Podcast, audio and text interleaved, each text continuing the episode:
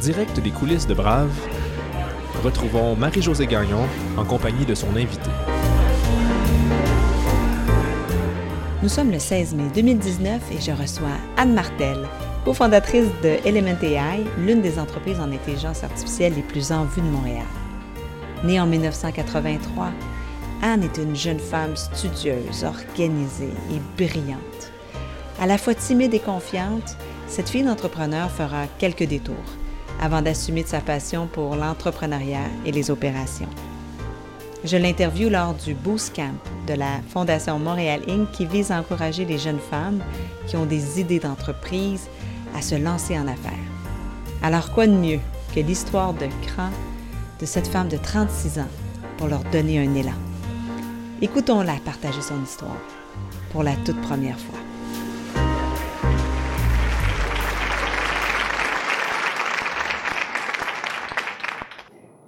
Bonsoir Anne. Allô? Je suis tellement heureuse que tu as accepté euh, cette invitation de la Fondation Montréal Inc.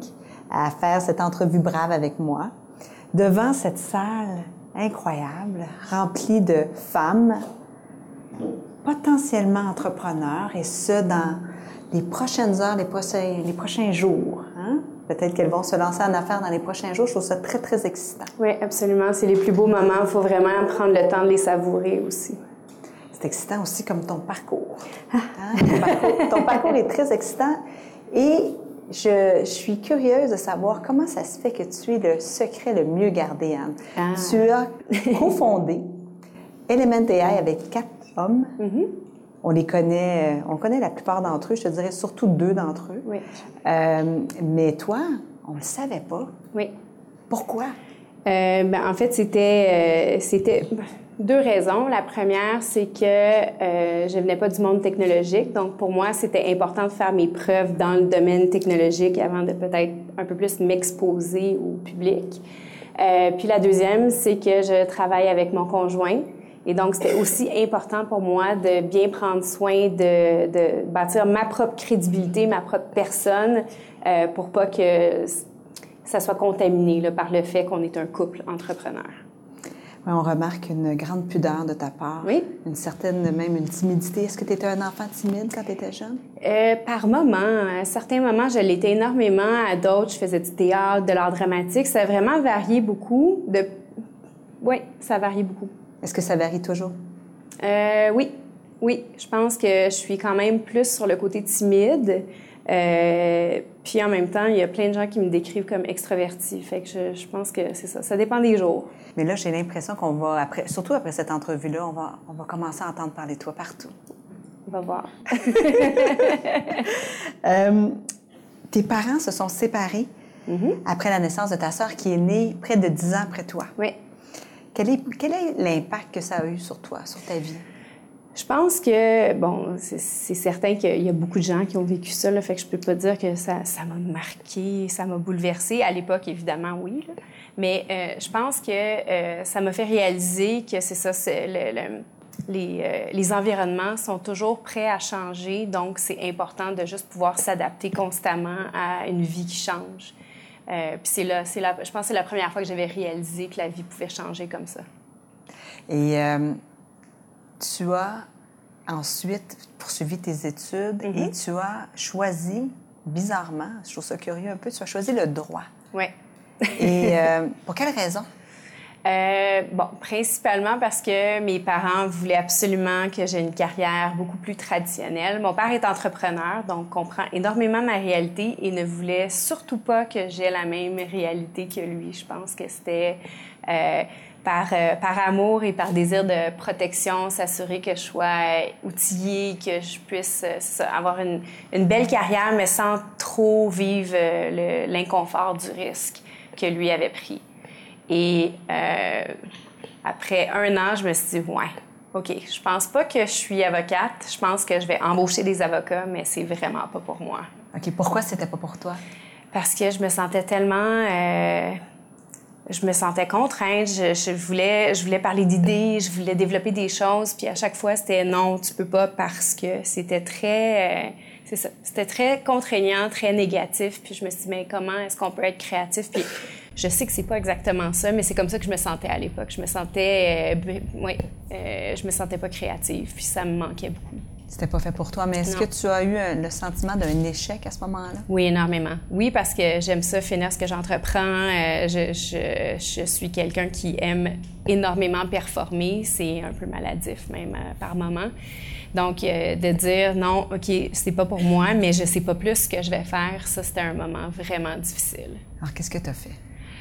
Bien, je me suis dit, bon, je vais me recentrer sur moi, je vais explorer d'autres, euh, d'autres avenues. Je suis partie avec un backpack en Angleterre pendant, euh, pendant presque deux ans. En fait, ça devait être quelques mois. Et puis, euh, je suis partie, là, c'est ça, sans, euh, sans éducation, sans emploi, avec mon passeport. Puis je me suis dit, bon, je vais apprendre l'anglais, au moins, minimum, puis je vais me trouver quelque chose à faire, puis je reviendrai quand je saurai ce que je veux.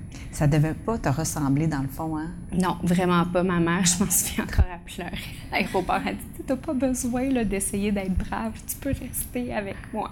Non, moi, c'est beau. J'y vais, on se reparle. Je suis partie. Puis là, évidemment, je suis arrivée dans l'avion. Ouais! ça pleurait. Mais non, sur le coup, c'était comme important de m'affirmer puis de juste trouver quelque chose, peu importe c'était quoi. Qu'est-ce que tu as trouvé là-bas? Euh, ben, j'ai trouvé. Bon, qu'est-ce que j'ai trouvé? J'ai trouvé des, des, Bon, une culture différente qui est quand même similaire là, à, à, la nôtre, mais quand même des, des expériences différentes, euh, des, des, nouvelles amitiés. Je suis sortie complètement de mon cercle aussi. Ça m'a vraiment fait du bien. Et puis, euh, c'est ça, parmi euh, tout, tout, je pense, l'excitation d'être à, à, l'étranger, mais aussi de, de me trouver un emploi, de commencer à vivre ma vie d'adulte parce que c'est là que j'ai eu mon premier emploi, c'était à l'extérieur.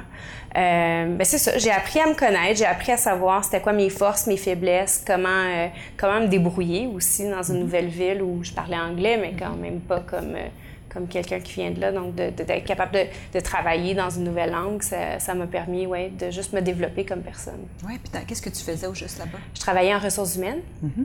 Donc, c'est là que j'ai appris aussi sur euh, bon, l'importance de la culture, comment euh, euh, ben, en fait, c'est quoi les processus en ressources humaines? Ça a l'air plate, mais il faut les comprendre, les aspects légaux, bon, les contrats, etc. Fait que des choses qui me servent énormément en, en, ce moment. Mais c'est ça, c'était tous les aspects de ce qui peut bien aller puis ce qui peut moins bien aller dans une culture. Je pense que c'est là que j'ai commencé à les comprendre un peu Mais c'est assez impressionnant que tu débarques en Angleterre, à Londres, tu n'as pas d'études, tu connais personne, puis tu vas apprendre tout ça? Dans quel, dans quel contexte que tu vas apprendre tout ça? J'ai aucune idée comment j'ai réussi à me dénicher un emploi, honnêtement. je suis arrivée dans un centre, euh, il, y avait des, il y avait des affiches. J'ai pris une affiche, j'ai dit, bon, ben ça a l'air...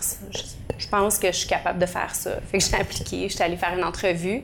Euh, c'était probablement une des entrevues les plus bizarres que j'ai passées, quoique j'en ai pas passé énormément, là, mais c'était... Euh, ils m'ont, la, la, la, fille qui me passait en entrevue m'a demandé de dire une joke, puis là, je comprenais pas, puis je me disais, OK, je vais jamais avoir cette job-là.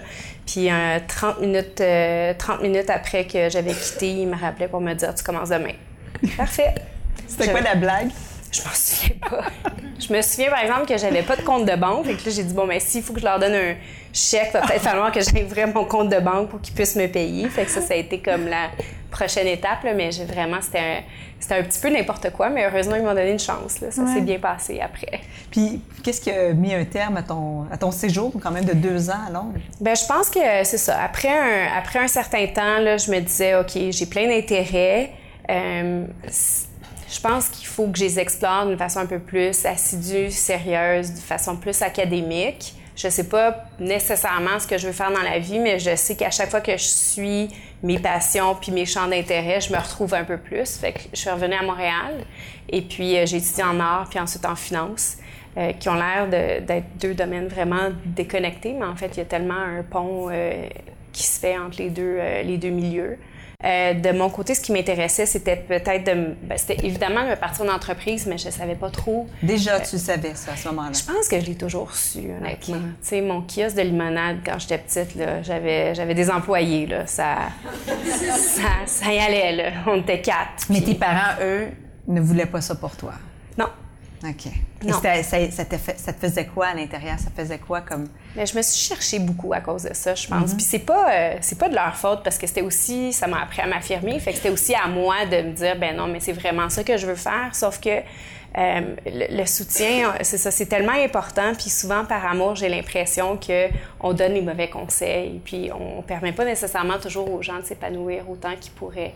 Je pense que c'est là que je me, j'étais tiraillée entre euh, le désir de plaire, plaire à mes parents, être une bonne petite fille, puis en même temps euh, d'aller jusqu'au bout de, de ce qui m'intéressait.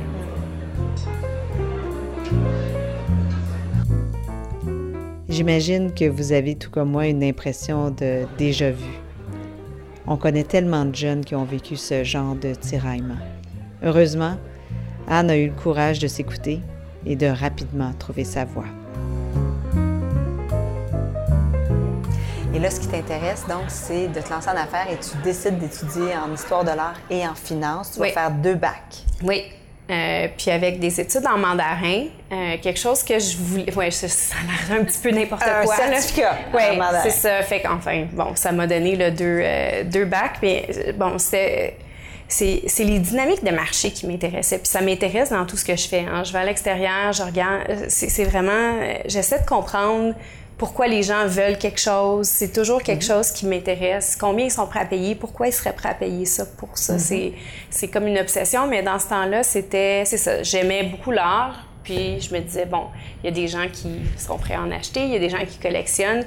Qu'est-ce qui détermine la valeur d'une œuvre? Qu'est-ce qui fait qu'on peut, euh, c'est ça, qu'on peut utiliser les œuvres ensuite pour aller euh, chercher du financement? Comment on bâtit une exposition? Fait que tout ça m'intéressait énormément pendant que j'étudiais, mais j'étais je travaillais pour la, compagnie de, mon père. Et puis, euh, ça allait très bien. On développait le marché. Puis, à un moment donné, j'ai vu une opportunité de, de l'aider à la restructurer puis de la reprendre parce qu'il était près de la retraite. Tout ça en faisant tes deux bacs? Oui. Et ton certificat? Oui. Tu as fait tes deux bacs en quatre ans et demi? Oui. Puis ton certificat, tu l'as fait en deux mois? Non, c'était en même temps. Ah, tu l'as fait en même temps? Oui, c'était tout en même temps. OK, tu as fait deux bacs. Oui. Plus, c'était une machine learning. Ben, disons que, disons que quand je suis pas occupée, j'ai comme trop de temps. Puis là, mais je on dirait que moins j'ai de choses à faire, ben plus je deviens un petit peu comme paresseuse. Fait que je me suis toujours dit, bon, mais plus tu t'en mets sur ton, sur ton, ton plateau, là, plus t'en mets, ben plus tu vas faire des choses. Tu as toujours été comme ça? Oui. En ce moment, je fais un MBA en même temps que je suis en train de bâtir une compagnie. Une entreprise qui est passée de zéro employé à 525 en moins de trois ans. Oui. D'accord. Puis toi, c'est toi qui gères tout ça en arrière. Oui. D'accord. Et, euh, peut-être qu'on va avoir le temps. Je vais peut-être avoir le temps de te, demander tantôt comment tu, comment tu gères ton, ta vie. Oui. Euh, c'est quelque chose. Donc, à ce moment-là, tu euh, décides de joindre ton père, mais toujours en même temps d'étudier. Oui. Tu travailles avec ton père. Oui. Ton père a une entreprise dans l'équipement médical. Oui, c'est ça. Hein? C'est dans le domaine de, de l'audio. Oui. ça s'appelle Génie Audio. Oui. Et tu, tu commences comment avec lui? Tu, viens de l'aider euh, dans quel objectif? Bien, ça faisait longtemps que j'étais impliquée dans une compagnie familiale. J'allais là, euh, j'avais 12 ans, puis je, même avant ça, je pense. Je me souviens pas à quel âge j'ai commencé là, mais je sais que sur le payroll, c'était à 12 ans. Je faisais ah mon argent de poche. Là. Fait que les fins de semaine, j'allais tous les samedis. Euh, je vidais les poubelles, je nettoyais les salles de bain, je changeais le papier de toilette. C'est vraiment très glamour. Euh, et puis, euh, j'ai fait ça là, pendant toute ma jeunesse. C'est comme ça que je gagnais mon argent de poche. Il y en a qui c'est en faisant leur lit. Moi, c'était comme... J'avais une vraie job, J'étais femme de ménage. puis, euh, donc, ça faisait longtemps que j'étais impliquée, mais de façon plus, plus formelle, c'est ça. C'était autour de ces années-là. On vivait là, des, des, gros défis de commercialisation de nouveaux produits qu'on était en train de lancer à cette époque-là. Et puis, euh, pour moi, c'était comme une belle opportunité de branding parce que c'est ça, c'est un, nouveau produit, donc il mhm. fallait développer une marque. Euh, ensuite, il y, avait, euh, il y avait des défis parce que c'était un produit qu'on faisait dans une usine manufacturière à Québec. Fait que là, c'est tous les défis de, c'est ça, comment tu optimises une usine. Mhm. on était parti d'un truc qui était un peu broche roche à foin. Tout était partout. Puis ensuite, c'est fini. Là, quand, quand j'ai passé dedans, on, on était bien organisé. On avait des stations, on avait des... des euh, euh, c'est ça, on passait d'une station à l'autre. Puis à la fin, on avait un produit fini. C'était vraiment... puis c'était propre. Fait que, tu sais, j'ai vraiment, j'ai vraiment pu jouer avec ça. Ça a été mon terrain de jeu pendant presque cinq ans. Mmh. Oui. Et tu as donc touché à toutes sortes d'aspects de l'entreprise et à un moment donné, tu vas devenir propriétaire d'entreprise. C'est ça. donc, en fait, on était en train de faire la transition. Mon père voulait prendre sa retraite. Fait que je dis, ben moi, je vais la reprendre parce que je suis déjà dedans, j'aime ça, puis je pense qu'il y a des opportunités de développer le marché un petit peu plus. Fait que j'ai dit, bon, je vais faire ça quelques années. Et puis, euh, au moment où j'étais en train de reprendre l'entreprise, euh, on a eu des, euh, des, des offres d'achat. Et là, je me suis dit, ah, OK, moi, je pensais que j'allais avoir une carrière quand même pendant quelques années, que j'allais pouvoir mhm. continuer à expérimenter. Puis finalement, ben on a eu une opportunité de vendre la compagnie. Et puis, euh, je pense que c'était le bon moment de le faire. Fait que je me suis dit, bon, ben, OK, on va, on va voir ce qui arrive après. Mais là, on va, on va travailler avant l'entreprise. Euh, et puis, ben, je vais faire un an là, de transition, là, comme c'est assez commun quand on vend notre compagnie. Puis ensuite, euh, ensuite c'est ça, je, je, me suis lancée dans le vide. J'ai dit, bon, Mais parle-moi de l'année où tu as vendu l'entreprise. Donc, avant de faire l'année de transition, comment c'est toi qui as dirigé ça? Oui.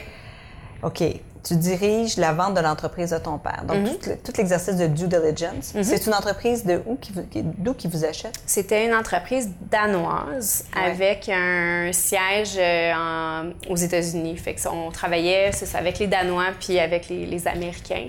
Euh, c'est des cultures différentes aussi, même entre eux. Fait que c'était mhm. quand même assez intéressant comme dynamique. Là. C'est, ouais, c'était spécial. Euh, le, projet en tant que tel, c'est bien fait, sauf que ben, je travaillais les soirs, euh, la nuit, sur toute la, ça, la préparation des documents pour faire la, due diligence. Puis pendant ce temps-là, le jour, ben, j'avais un, un travail. Là. Euh, de 9 à 5, j'étais en train d'opérer la compagnie comme si de rien n'était. ça a été des grosses années. mais c'est une belle expérience aussi. Oui, parce qu'aujourd'hui, tu fais des acquisitions. J'en ai fait une avec ah. AI. T'en as fait une. Oui. Mais donc, tu comprends le, le, point de vue de, de l'entreprise qui est acquise. Oui, je l'ai compris de l'autre côté. Tu l'as vécu, toi. Tu l'as expérimenté, là, mm-hmm. vraiment, là, euh, personnellement. Oui. Et donc, tu la vends et après, tu fais une année de transition, c'est classique, tu mhm. dois rester là. Oui. Euh, ton, père, ton père est plus là, lui. Hein? ton père est plus là. Non, c'est ça. Il est resté quelques mois, puis ensuite il est parti. Moi, j'étais là aussi. Puis ce qui est drôle, c'est que c'est ça. Je pense que c'est assez commun chez les entrepreneurs. Tu es là, mais tu as presque envie de quitter. C'est ça. Le lendemain, tu te dis, OK, est-ce que je vais vraiment faire un an ou est-ce que je peux y aller? C'est comme les dynamiques changent. Au début, c'est vraiment le fun. Puis ensuite, ben là, c'est là que je pense que les, les, euh, les enjeux de culture, c'est là qu'ils commencent à apparaître. Puis c'est moins, c'est moins agréable un peu. Là, ça se fait quand même toujours bien, mais c'est pas, pas facile de laisser aller quelque chose qui a été aussi proche, surtout quand c'est dans la famille. C'est un sujet de conversation, pas juste le jour, c'est le soir, les fins de semaine. Ça devient. Ça a été un deuil, dans le fond. Oui, tout à fait. Voilà une période difficile qui tire à sa fin. Heureusement, ce sera suivi d'un grand bonheur, celui de rencontrer son futur conjoint. Et pendant qu'on y est, saviez-vous que sans Tinder, LMNTI n'aurait probablement pas vu le jour? Et donc, c'est dans cette période-là que tu vas faire euh, la rencontre de, de ton associé? Oui, cofondateur et, associé de vie. associé de vie. Comment tu l'as rencontré? Euh, c'est bon, une drôle d'histoire. C'est un mélange de technologie et euh, de, de, relations humaines. Fait que c'est euh, bon, c'est techniquement par Tinder.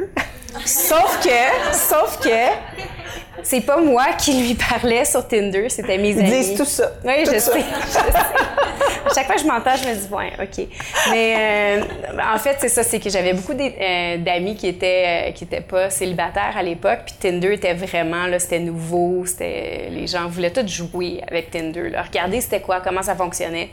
Donc, moi, j'avais un compte, mais c'était mes amis qui allaient sur mon Tinder. On allait prendre un verre le soir, puis là, swipe, swipe, swipe. Tout le monde était sur Tinder. Puis, euh, bon, un matin, je me suis réveillée, j'avais 200 messages. Qu'est-ce qui s'est passé? Mes amis avaient écrit à beaucoup de beaucoup euh, d'hommes célibataires. la veille. dont Jean-François. Et euh, puis là, ben, quand j'ai vu ça, moi, j'ai pas répondu au message. Le lendemain, je me réveillais, bon, OK, désolé, mais non, ça, va être beau. Et puis, euh, et puis finalement, lui, il était à un souper avec son meilleur ami. Puis à un moment donné, il parlait de, bon, sa vie d'homme célibataire qui, veut rencontrer une fille. Puis euh, il dit comme cette fille-là, puis il montre la photo à son ami. Et son ami, c'est un ami à moi. Il dit Ah, ben, je la connais, je vais te présenter. c'est un, mélange. On, dit toujours que c'est ça, c'est la, la, vie augmentée par la technologie. C'est ça. Et on est en 2014 à ce moment-là. Et euh, donc, vous commencez votre relation, mais vous commencez votre relation de, sur le plan plus business au début, en tout cas, du moins de ton point de vue. Ben moi, j'étais pas, euh, je voyageais beaucoup parce que j'étais encore dans la transition de la compagnie, fait que je, pense que je n'étais pas dans un moment où c'était facile pour moi de rencontrer quelqu'un parce que je voyageais beaucoup. Euh, j'allais en Europe, j'allais beaucoup aux États-Unis, donc euh, c'est difficile dans ce temps-là de, maintenir une relation. Euh, tu n'es jamais en ville. Fait quand, quand est-ce qu'on se revoit? Ben dans deux mois. Fait que hmm. laisse faire. Fait que c'était comme c'était c'était un, un, défi. Fait que je m'étais pas donné une priorité de rencontrer quelqu'un Sauf que lui vivait la même chose. En fait, il était entrepreneur, il avait vendu sa deuxième compagnie, puis il avait exactement le même mode de vie que moi. Fait que là, c'est drôle parce qu'on se rend compte, euh, bien, premièrement, ça ne fait pas peur que je travaille autant puis que je suis toujours à l'extérieur. Euh, puis là, il a commencé, lui, à organiser ses voyages d'affaires autour des miens. Comme ça, on, on se croisait dans les mêmes villes. Fait que, les deux, on voyageait pour le travail, mais au moins, on était dans la même ville une fois de temps en temps. Puis là, on allait souper. Fait que ça a commencé, euh, ça a commencé comme ça, mais c'était vraiment, euh, c'est un contact d'affaires. Oui, puis vous pouviez partager aussi vos expériences sur... Euh, ah oui. cette gestion de deuil. Oui, parce que c'est vraiment, c'est vraiment quelque chose d'assez complexe. Laisser aller quelque chose qu'on a, qu'on a bâti ou où on s'est beaucoup investi. Puis euh, lui, ça faisait deux ans qu'il avait passé au travers de cette transition-là. Fait qu'il comprenait les, étapes du deuil d'une certaine façon. quand je l'ai rencontré, euh, moi, j'étais habillée en mou. On était allé prendre un café. J'avais même pas pris ma douche parce que ça me tentait pas vraiment de le rencontrer comme ça. Puis, tu sais, je, m'étais comme pas forcée. Puis là, euh, on commence à parler de ça. Puis ça je me rends compte que c'est un entrepreneur. séduisante. Ah, écoute, écoute, ou comment il était désespéré. C'est un test. oui, fait que c'est ça. Tu sais, on, on est allé prendre un café, puis là, tout de suite, on parlait de, de, de, la transition, comment ça se passait, puis tout ça. Puis il disait, ah, il faut que tu lises tel livre, puis là, il va se passer telle chose, puis tu sais, c'est normal, puis c'est correct. Il faut pas que tu, faut pas que tu sois découragé, c'est difficile, mais tu sais, tu vas passer au travers. Fait qu'un peu comme un coach. Ouais. Puis finalement, ben c'est ça. On s'est, on s'est plus lâché. vous êtes plus lâché, puis vous avez. Euh, vous avez parti d'une entreprise ensemble. Peux-tu nous parler de la genèse de Element AI? Comment c'est parti, cette, entreprise-là? Fait qu'il y a plusieurs aspects à ça. bon, euh, bon Jean-François, il était dans le, dans, le domaine de l'intelligence artificielle, ça faisait 20 ans. Moi, c'était pas du tout mon créneau. Mon créneau, c'était vraiment des opérations. Fait que c'était pas... On était très complémentaires, mais je connaissais pas du tout la technologie.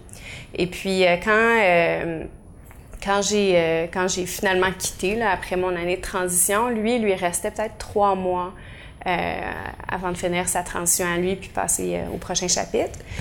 donc, je l'ai accompagné dans plein de voyages d'affaires. Puis dans ce temps-là, il passait beaucoup de temps en Inde. Donc, on a fait là, on a fait un mois et demi de mémoire en Inde. On a voyagé autour du monde là, parce qu'il faisait plein de contrats un peu partout.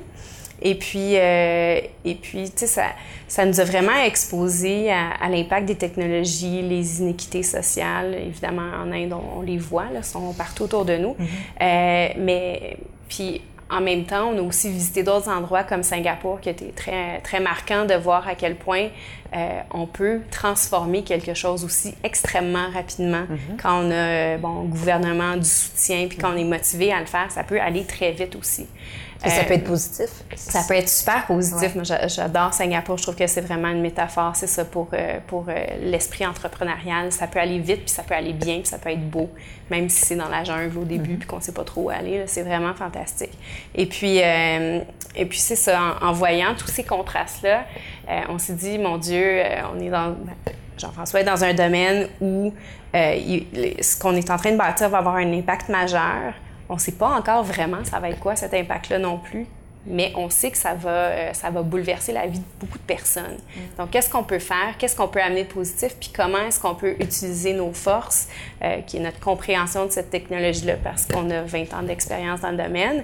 Euh, comment est-ce qu'on peut l'amener à d'autres? Puis comment est-ce qu'on peut s'assurer que ça se fasse d'une façon qui est responsable? Oui, vous craignez que ça augmente l'inégalité. Oui. Oui, tout à fait. entre les très, très riches et les très, très pauvres. Oui. Et ça, ça t'a motivé dans la création de Element AI. Dis-moi, fais-moi le lien entre les deux. Bien, en fait, initialement, euh, notre mission, c'était d'amener cette technologie-là au plus de, gens possible. Puis on se disait que, bon, pour la bâtir, ça prend, ça prend des données. Hum. Euh, les données sont euh, présentes dans les entreprises. C'est probablement une des façons les plus facile, entre guillemets, d'aller les chercher. C'est sûr que facile, il faut bâtir des relations d'affaires. Ça, c'est peut-être moins facile, mais euh, c'est là qu'il y en a le plus. Donc, en passant par les compagnies, éventuellement, on va réussir à, rejoindre toute la chaîne puis aller rejoindre les, les, consommateurs. C'est ça la vision. Idéalement, oui. Ouais. Là, quand tu euh, décides de partir Element AI avec Jean-François, il y a aussi d'autres partenaires. Hein? oui. Il y a euh, Joshua euh, Benjo. Et il y a aussi Nicolas Chapada, je crois. Mm-hmm. Puis il y a Real Ventures. Oui. Est-ce que. Comment ça se passe? Tu es toute seule de fille, quatre gars. Comment ça se passe? Est-ce que tu es, satisfaite? Est-ce que ça se passe à ton goût? Ben moi, j'ai bien aimé ça parce que ce qui est le fun quand tu es la seule fille, c'est que tu peux leur rappeler que tu es la seule fille puis qu'il faut qu'ils t'écoutent. Fait que ça, ça s'est bien passé. Mais non, mais c'est une blague, là, mais je veux dire. Euh, oui, non. Oui et non, je pense. Hein? C'est une blague, oui et non. Ben, c'est ben, sûr que, c'est sûr que j'utilise cette carte-là quand elle peut m'être utile, mais ça marche plus, là. Ça fait trois ah, ans. Fait que je l'ai. Ça, ça, ça, ça expire à un moment donné. Mais. Euh, non, ça s'est vraiment bien passé. Euh, il y avait la bonne attitude. Euh, il acceptait que j'avais pas l'expérience technique, que j'avais pas l'expérience du milieu, mais il voyait aussi ce que je pouvais apporter, puis il m'encourageait énormement là-dedans. qu'est-ce que tu pouvais apporter à ce moment-là, toi? Je pense que j'avais une compréhension du brand, comment bâtir un brand. Puis je, je sais pas à quel... Je l'avais pas énormément développé avant, mais je pense que la façon dont je comprenais les problématiques, puis dont je voulais, euh, comment je voulais les articuler, puis les, les régler, je pense que c'est quelque chose qui, qui voyait qui était très positif. Quand on a commencé à tester aussi euh, le modèle d'affaires, on avait des réactions positives. Fait que j'apportais cette valeur-là. Puis c'est quelque chose que certainement ils n'avaient pas. Là, avant, avant, de lancer l'entreprise en octobre 2016, ça a pris combien de temps? Puis comment ça s'est passé? Notre première rencontre officielle, c'était euh, au Nouvel An, donc en 2015, le 31 de 2015. Euh, j'avais une robe à paillettes, puis on faisait un meeting à la maison. C'était un peu... Euh, j'attendais des invités. Puis on a eu notre première rencontre officielle où on s'est dit, OK, la vision a l'air d'à peu près ça, on sait pas trop, mais ça, c'est pas grave. Puis là, mais ben, commençons à faire des, modèles financiers, commençons à planifier, voir comment on pourrait articuler cette vision-là sur un plan d'affaires qui est solide puis qu'on peut présenter. Euh, fait que ça, c'était, officiellement le, 31 décembre 2015. Et puis, euh, on a lancé huit mois, huit mois ouais, à peu près huit mois plus tard. Mm-hmm. Puis comment c'était cette période-là? Est-ce que vous avez eu des hauts et des bas? Tu étais inquiète? Est-ce que comment tu faisais euh, financièrement pour passer à travers ça? Est-ce que tu avais un coussin aussi de ta vente? Euh? De la vente. c'est ça qui aide beaucoup, là, c'est certain. Euh, même chose, mon conjoint aussi avait de, de, la vente de ses entreprises dans le passé un coussin, mais c'est certain que les factures rentrent puis que tu n'as pas de salaire. Fait que tu sortes de, tes placements, que tu sortes de tes. C'est pas. Euh, c'est pas idéal. Fait que c'est sûr que c'est une année stressante, surtout quand tu es deux dans la même entreprise, parce que tu vis encore plus à l'extrême les, les, hauts et les bas. Euh, quand Tes parents, comment ils vivaient ça? Oh mon Dieu. Euh, ma, mère, ma mère pense encore probablement qu'on est fou.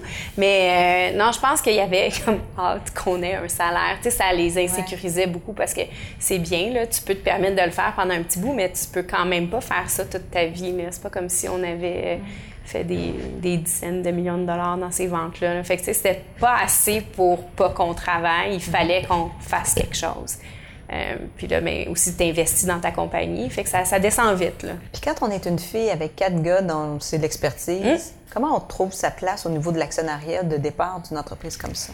Bien, c'est certain que euh, leur rapport était au niveau de la, de la vision de, de l'entreprise, donc plus d'actionnariat parce que la vision venait vraiment de, des, des, euh, de la technologie. Mon apport il est venu par la suite. Euh, fait que je pense que c'est représentatif un peu de l'actionnariat euh, du départ. Euh, mais ils ont, ils ont, été quand même très, très généreux avec moi. Je pense que jour 1, j'ai eu cette chance-là aussi qu'ils voyaient l'apport que j'aurais dans le futur. Et puis, ils m'ont beaucoup respecté là-dedans. Puis comment c'est parti? Comment vous avez démarré ça? Parce que ça s'est passé, ça a fait bang au mois d'octobre 2016. Octobre 2016. Je me souviens de cette, euh, cette fameuse soirée d'octobre 2016. Euh, en fait, j'étais dans un bureau qui était probablement la taille du stage ici, puis on était six. Euh, on était six parce qu'on faisait, on partageait le bureau dans une compagnie, dans une autre compagnie. Et puis, euh, on faisait des modèles, on faisait des plans d'affaires, on parlait à des gens. Puis, c'est bien de communiquer tes idées, mais à un moment donné, t'es comme tanné, là. Puis moi, je fille d'opération, je veux bâtir des choses. Fait que là, j'attends après, euh, j'attends après les gars. Puis là, à un moment donné, je me suis tannée, j'ai dit non. Là, on lance l'entreprise parce que là, c'est pas vrai que je vais rester assis à rien faire. Là. On, lance l'entreprise, puis on va voir qu'est-ce qui va arriver. Puis je me disais, de toute façon, il arrive un moment où il faut que tu testes pour voir s'il y a un marché. Fait on va le faire, puis on va voir qu'est-ce que, qu'est-ce que ça donne. Mais moi, j'ai jamais démarré une entreprise. C'est ma première fois. J'ai aucune idée comment faire ça. Fait que là, je me dis, bon, on va faire une conférence de presse pour annoncer qu'on démarre une entreprise. Tout le monde me dit, t'es sûr? Ouais, ouais, pourquoi pas? Fait que j'ai embauché quelqu'un en, en, euh, relations publiques et puis euh, que je payais de, que je payais de ma poche. Et puis euh, là, elle, me dit OK, c'est quoi l'annonce, c'est quoi le message? Je dis ah ben on part une entreprise. Elle dit ouais, mais c'est pas vraiment intéressant. Là. Il y en a beaucoup qui partent des entreprises. on va trouver une façon de le rendre intéressant, mais c'est ça l'annonce. Fait qu'elle dit OK, que, c'est quoi tes attentes? Je dis ah, je veux, euh, je veux la presse, euh, je veux, je veux. Là, je donne une liste de médias, mais elle dit mais c'est pas de même que ça marche. Je dis non, mais on va, on va les appeler. Ça va peut-être les intéresser. On a Yoshua, on a Jean-François, on est des mm-hmm. entrepreneurs en série. Certainement, c'est important. Puis on devrait avoir du soutien des médias. Fait qu'elle dit OK commence à faire des appels. Puis finalement, euh, on a lancé l'entreprise. Il y avait, je pense, 100 personnes dans la salle. Il y avait des médias. Euh, il y avait Radio-Canada, si je ne m'abuse, qui sont venus. Euh, puis la presse l'a couvert aussi. Mais le plus drôle, c'est que le lendemain, quand je me suis réveillée, il y avait un article de Wired qui avait couvert le lancement de cette entreprise qui ne savait pas trop ce qu'elle allait faire vraiment dans la vie. Et puis, on était à la première page de Wired.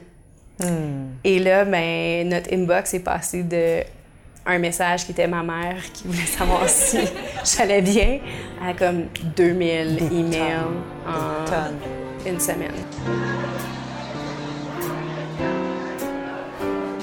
Wow, quel départ!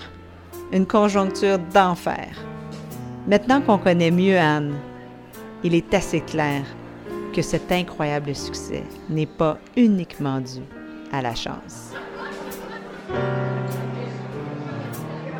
Puis c'était pas juste la naissance de AI, hein, si je me souviens bien, c'était aussi un peu la, naissance ou la croissance, du moins, de, l'embryon, du bébé de Montréal oui. Hein? Oui. Vraiment, là, ça s'est ça s'est associé très fort. tout, tout s'est passé au même moment. Puis nous, on a participé aussi là, dans, dans, euh, dans les demandes de soutien du MILA au gouvernement. Tout ça, on faisait partie de ce milieu-là. On a participé à ces choses-là, mais on pensait pas que tout arrivait en même temps. Mm. Fait que là, c'est sûr que ça aussi, ça a donné un deuxième, un deuxième boom parce que, bon, il y, avait quelque chose qui se passait à Montréal. Puis là, c'est devenu, euh, c'est devenu mondial du jour au lendemain. Vous avez une histoire de succès incroyable, notamment un, un financement historique de 137 millions de dollars canadiens. Oui. Et comme, tu sais, je veux dire, à qui ça peut arriver aujourd'hui à Montréal de lever 137 millions comme ça d'une entreprise naissante? Raconte-moi comment ça s'est passé. C'est, euh, disons que l'article de Wired a beaucoup aidé. Ça, on a été, on a été vraiment chanceux, puis je pense que la, stratégie de communication, elle a aidé aussi, mais faut, faut se l'avouer, là, ça aurait c'est pas quelque chose qu'on peut répéter puis juste commencer à payer des firmes de relations publiques puis dire OK, je lance euh, une patente à gosse puis tout le monde va couvrir ça. C'est pas. Il y avait un enlignement des astres. Il y avait, il y avait un enlignement des astres. Il y avait des gens intéressants puis mm. on était crédibles. Certainement, ça a aidé. Euh, le journaliste adorait Yeshua, donc il a vu ça puis c'est pour ça qu'il a, il a, parlé de la compagnie. Là, mais sinon, ça serait pas arrivé. Et puis, euh, je pense que je pense que je pense que ça se fait quand c'est ça, quand il y a juste un, bon timing, un bon alignement, mais il y a aussi euh, il y a aussi quelque chose qui est en demande, puis il y a un concept qui est intéressant derrière ça. Mais ça, ça peut arriver. Puis comment vous avez euh, préparé votre euh, roadshow pour aller chercher 137 millions? Euh, ça aussi, euh, donc l'article en question euh, nous a ouvert une tonne de portes. On avait des investisseurs qui cognaient chez nous. En fait, on n'était même pas chez nous, on était dans les bureaux d'une autre compagnie. Puis je pense qu'il y avait plus de monde. Donc c'était un reverse roadshow. Oui, c'est les gens qui venaient vers nous. Ça, ça, a été là, quelques mois où, c'est ça, je pense qu'on a parlé, on a dû parler à 200 investisseurs, mais sérieux, là. Pas pas des anges ou, tu sais, c'était vraiment, c'était des, on était comment, on, portait des, des, vestons, là. On Il n'y avait pas de stress, là? Euh, ben, tu sais, oui, mais en même temps, on trouvait ça tellement drôle, tout ce qui se passait. Tu sais, c'est comme, euh, on n'avait pas réalisé qu'on avait parti quelque chose d'aussi grand. Fait que là, nous, on prenait ça avec un petit recul puis un petit grain de sel en se disant, voyons, ça n'a pas de bon sens.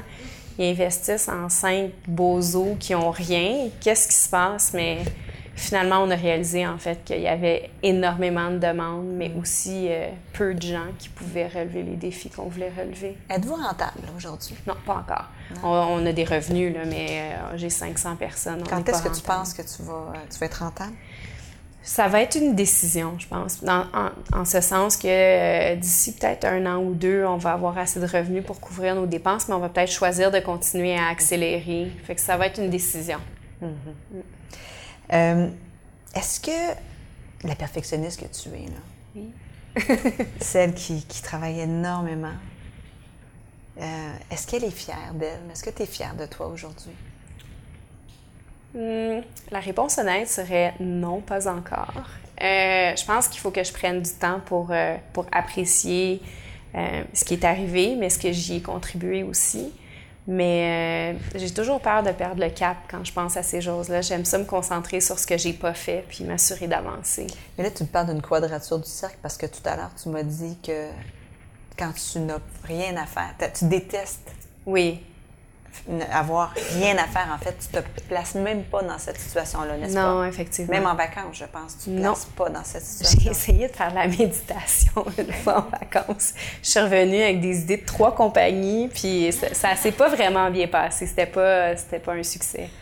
Donc, c'est une quadrature du cercle. Je pense pas qu'un jour tu vas nécessairement peut-être euh, pour un congé de maternité, tu pourrais, ah. tu pourrais réfléchir un peu plus, puis, te, puis réaliser tout ce que tu as, tout ce que as fait, tout ce que tu as réussi. Je pense que c'est juste une belle opportunité de partir un autre type de compagnie, honnêtement. Dans les arts? peut-être, ou peut-être euh, en lien avec, euh, c'est ça, la, maternité. donc, donc il y aura probablement un enfant qui va, qui va venir un jour. Oui, j'aimerais ça. Oui. Ouais. ouais. Je te le souhaite. Euh, on va terminer avec euh, le questionnaire Brave. OK. Alors, que fais-tu chaque matin pour te donner du courage? Une grande respiration, puis je me dis, OK, go. C'est quoi être brave pour toi? Je pense que c'est euh, de s'appuyer sur nos forces, puis sortir de sa zone de confort. Et qu'est-ce que tu te dis pour t'encourager? Au pire, ça fonctionne pas. À quel moment de ta vie n'as-tu pas été brave? Ah, ça m'arrive souvent. Euh, euh, les moments où je suis euh, moins brave, c'est quand j'attends trop longtemps pour avoir certaines conversations difficiles. Je pense que ça, c'est le, c'est les moments les plus. Quelle personne incarne le mieux le courage, à ton avis? Euh, ben, je dirais que mon mari est quand même assez, euh, assez courageux, puis il m'endure en plus. Fait que ça, ça prend beaucoup de courage. Et qu'as-tu envie de dire aux jeunes, puis aux jeunes femmes, pour les encourager, puis pourquoi pas les encourager à partir en affaires? Je, pense que dans la vie, ce qui est important, c'est juste d'avancer. Il faut pas rester dans un, dans un stade d'inertie. Fait que peu importe ce qu'on fait, juste prendre un pas, on avance déjà dans une direction. Même si c'est pas parfait, c'est pas grave. Il faut juste essayer d'avancer. Merci beaucoup, Anne. Merci.